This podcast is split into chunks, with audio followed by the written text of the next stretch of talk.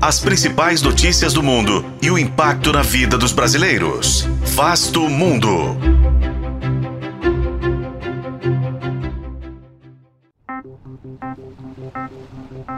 A Assembleia Geral das Nações Unidas teve um objetivo prático para o presidente da Ucrânia: buscar urgentemente fontes de financiamento nos Estados Unidos, diante da dificuldade de liberação de mais recursos para um conflito cada vez mais caro. Mas a Ucrânia tem dinheiro para continuar a lutar?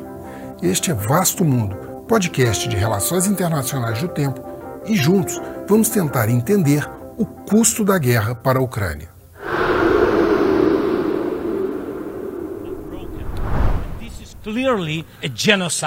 Volodymyr Zelensky fez um discurso duro na tribuna das Nações Unidas, mas seu trabalho foi ainda maior nos bastidores.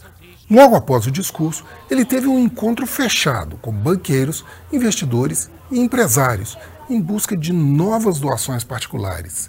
E, nas conversas com Joe Biden e com as autoridades governamentais, a pauta também foi dinheiro. O Congresso dos Estados Unidos está há meses discutindo o pacote de ajuda de 24 bilhões de dólares que o presidente dos Estados Unidos, Joe Biden, pediu para a Ucrânia. Desde o início da guerra, os Estados Unidos já liberaram mais de 100 bilhões de dólares em ajuda financeira, sendo 44 bilhões somente em recursos para segurança e equipamentos militares. A Ucrânia precisa desesperadamente de dinheiro.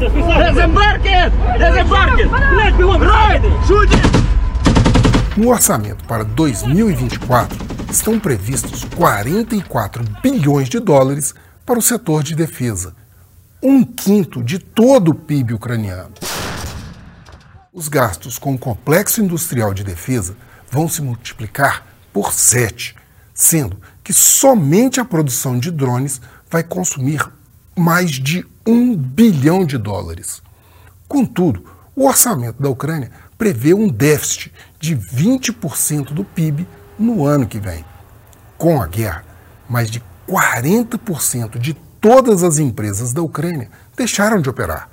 Cerca de um quarto das terras cultivadas foram perdidas e a produção de aço da Ucrânia caiu 70%.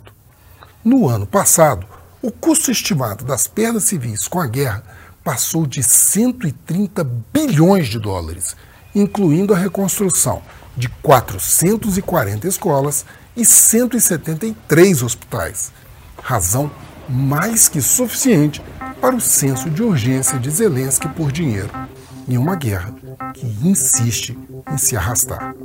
Eu sou Frederico Duboc e este foi Vasto Mundo.